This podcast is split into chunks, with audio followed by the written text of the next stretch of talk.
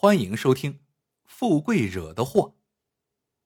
关大山的老家是个山窝窝里的小村子，自从在城里买了房，他就一直没有回去过。这年，他见城里的山货卖的非常火爆，就想回老家一趟，收购些山货拿到城里卖。可等关大山把车开到老家村口，却不禁皱起了眉头。这么多年了，进出村的道路还是只有一条，一边靠着山，一边临着崖，只能让一辆车通过，非常危险。可关大山来都来了，总不能空手而归，只能赌运气了。关大山小心翼翼的开了一段路，已是大汗淋漓。这时，前面有个上坡的弯道，关大山方向盘转慢了。车子就停在了一个尴尬的位置，向前拐拐不进，向后退是深渊。关大山只好下了车，蹲在路边抽烟。不一会儿，远处走来了几个人。关大山仔细一看，正是村里的熟人，连忙上前打招呼。大伙一看是关大山，也都很热情，家长里短的问个不停。有个村里人眼尖。一看关大山停着的车，就明白了，大声说：“大伙儿别光站在车上聊啊，打电话叫小勇，让他赶紧把大山的车开进村里。”关大山不好意思的说：“刚开始我估摸着还行，可是越开越害怕，最后只好停在这里。小勇他能行？”大伙都点头。小勇在这一条路上的车技啊，我跟你说，那是绝对一流，开拖拉机练出来的。这几年进出村的车子，像你这样停在半道上的，都是他来开。说着话，小勇来了，他和关大山寒暄一番，便接过钥匙上车，可屁股还没坐热呢，却又打开车门走了下来。小勇围着关大山的车子来回转。嘴里啧啧称奇。大山哥，你这车看起来不是便宜货呀，好车我可不敢开，万一擦到了，我可赔不起。大伙一看，确实如此，这车的车标全是外文。有人问：“大山啊，这车贵不？”关大山扑哧笑了：“嗨，不瞒你们说啊。”我这几年也就在外打打工，哪买得起好车？这车呀是高仿的，离真家伙还差百多万呢。小勇一听，立马长舒了一口气。你早说啊！来，大山哥上车，看我的。还别说，小勇的车技真不是吹的，车子一发动就极为灵巧的摆了一下，接着像长了翅膀。飞快的向山上驶去，车边紧挨着峭壁，而另一边则几乎悬空，在悬崖上漂移。关大山吓得惊呼不止，还好不久就到了村里。小勇下了车，递过钥匙，关大山拍着胸口，竖起大拇指说：“小勇啊，我这才知道，我们这些驾驶证啊都不中用，只有你的最靠谱。”此后，关大山和小勇的关系迅速升温。每次关大山收购完一批山货，都要送到镇上发物流，这一来一回都要开车，所以关大山都会叫上小勇。而小勇呢，也觉得这车开着顺手，到镇上还能惹来路人羡慕的眼光，所以他很乐意帮忙，有时还会问关大山借车开。关大山很大方，一挥手就把钥匙。交给了小勇，说道：“等我要用车时，你再来帮忙就成。”眼看着收山货的季节就要过去，关大山打算再干个几天就回城里去。这一天有批货要发，关大山给小勇打电话，叫他把车开过来。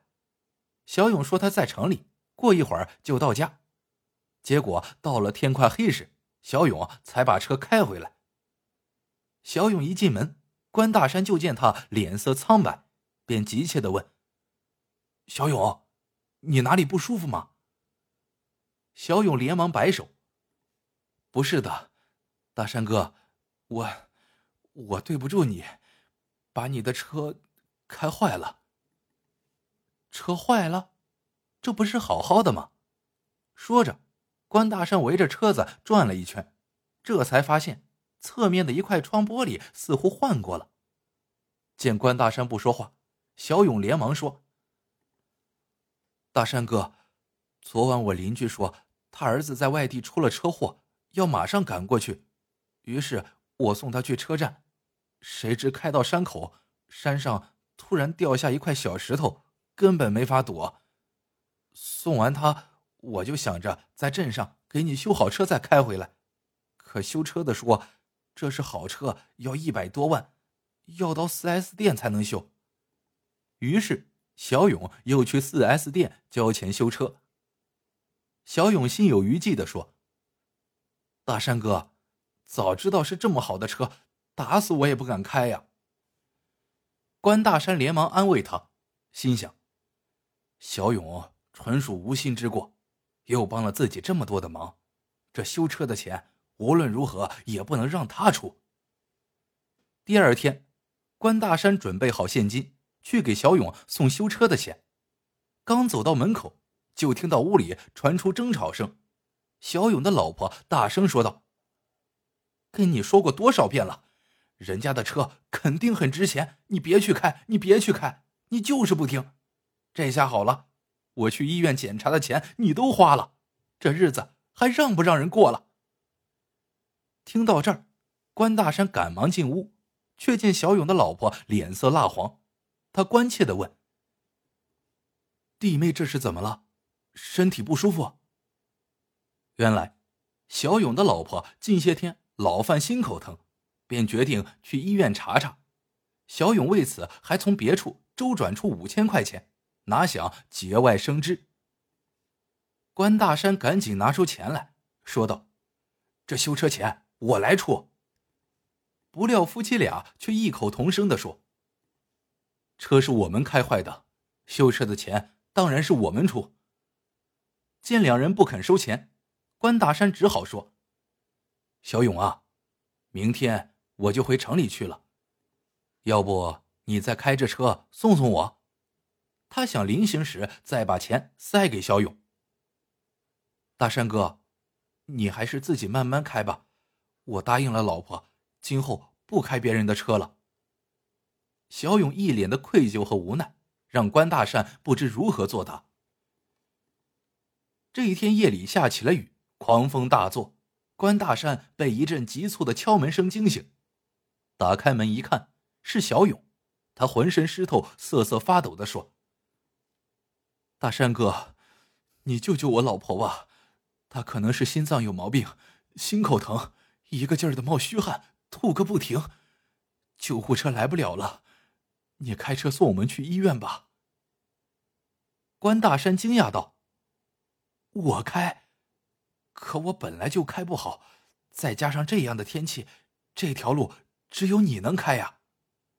关大山把钥匙递了过去，小勇却犹豫的说：“大山哥，我见你这车就觉得后怕，毕竟一百多万啊，还是你开吧。”关大山一听，立刻火了：“这都什么时候了，你还扯这事儿？”是你老婆的命重要，还是车重要？我和你一块去，开坏了算我的。小勇这才磨蹭着上了车，可小勇老婆一上车就喊起来：“小勇啊，你怎么又开大哥的车了？再碰到哪里，我们可真没法赔了。”关大山不住的劝慰他，小勇则一句话不说，眼睛死死的盯着前方。身体不停的抖着。又到了那段山路，小勇突然降下了速度。关大山记得小勇说过，在山路行驶的诀窍就是要提高速度，一气呵成，最忌慢速前进。可他今天迟疑不决，还老是瞅窗外，看样子还是担心山上掉下来的石块。关大山正想说些什么，小勇的老婆忍不住呕吐起来。小勇回过头大喊：“你这婆娘，怎么都吐到车子上了呀？关大山火了。小勇，你小子怎么这么没出息？你老婆都快死了呀，你知不知道？小勇一个机灵，似乎来了底气，一加油门，车子却砰的一声撞在了山崖上。他忍不住趴在方向盘上嚎啕大哭：“大哥，我老婆出事儿，我本来就抖得厉害，再叫我开这车，真的不行啊！”关大山无奈，他咬牙想了想，一狠心，一把推开小勇，说道：“人命关天，你让开，我来。”他一屁股坐上了驾驶座，猛地踩下油门，往山下冲去。一旦豁出命去开车，这山路反而没有那么可怕了。关大山有惊无险的把车开到了医院，他帮着把小勇老婆送进抢救室。终于有空喘了口气，这才发现自己的腿在不停的颤抖。关大山苦笑道：“以后回村，还是买辆破车让小勇开吧。这破山路，再叫我开一次，我可不干了。”好了，今天的故事就到这里了，感谢您的收听，晚安，做个好梦。